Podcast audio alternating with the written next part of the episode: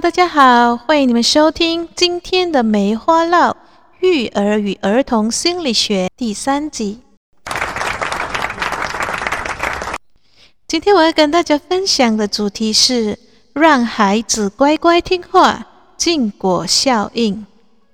成为父母，管教孩子是我们无法无视的。然而，管教孩子其实是一门艺术活。很多的父母把管教孩子当作苦力活，总觉得孩子越来越难管教，怎么办呢？最近有一位妈妈问我说：“我的孩子现在四岁，无论说什么，总会和我唱反调，已经拿他没办法了，怎么办？”其实，先了解孩子的心理，并用对方法与他们沟通。让孩子乖乖听话是可能的，因此今天我要跟大家分享的儿童心理学叫做禁果效应。禁果效应也被称为潘多拉效应，又或者是说亚当与夏娃效应。这个心理学的效应指的是，当我们越禁止一个人做一样东西的时候，他们就越想要做到；当我们越是禁止一个东西，人们就越想要得到手。一样的，当我们越希望去掩盖一个信息，不让别人知道的时候，我们却会勾起别人的好奇心和谈求欲。这种由于单方面的禁止和掩饰而造成的逆反现象，就是心理学上所说的禁果效应。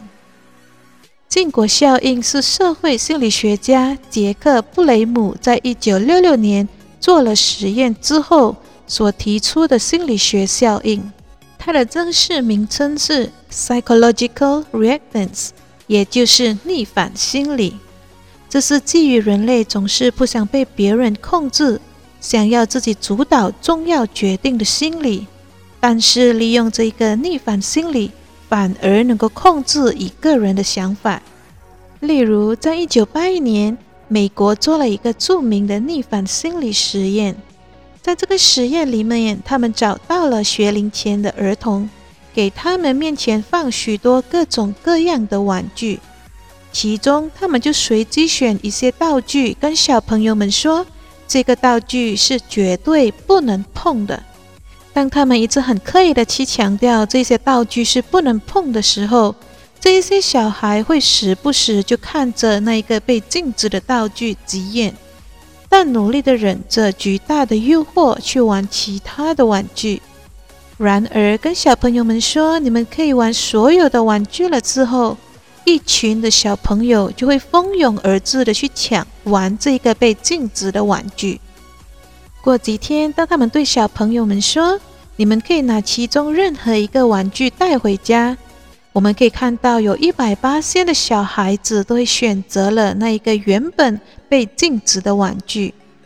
通过这个实验，它其实启示父母：当我们巧妙地利用禁果效应的时候，其实我们可以去挑动孩子正面的积极性。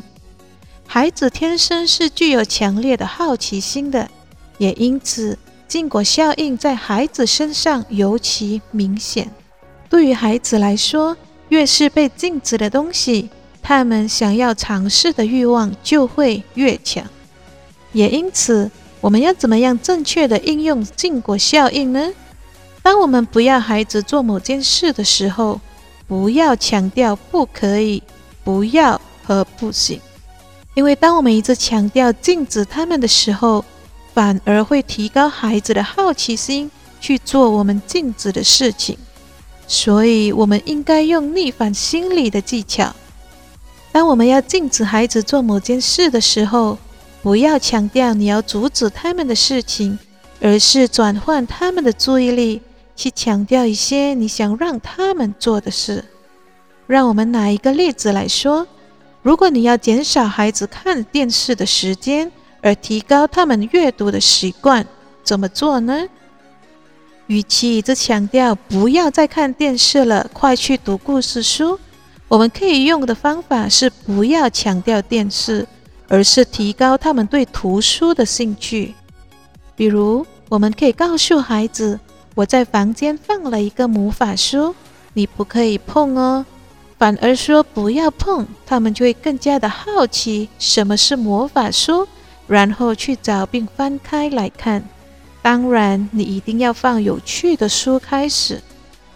好奇心无所谓好坏，用在好的方面，它就能够起到积极的作用；反而，当我们用在不好的方面的时候，它也会产生反效果。也因此。只要能够巧妙、恰当的利用禁果效应，那么在处理某件事情的时候，就会达到意想不到的良好效果。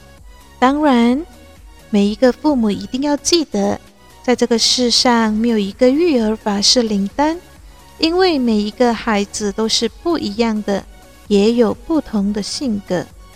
如果你的孩子的好奇心一向来就是不高的话，那么这个禁果效应就不合适了，我们就可以再探讨更合适的方法。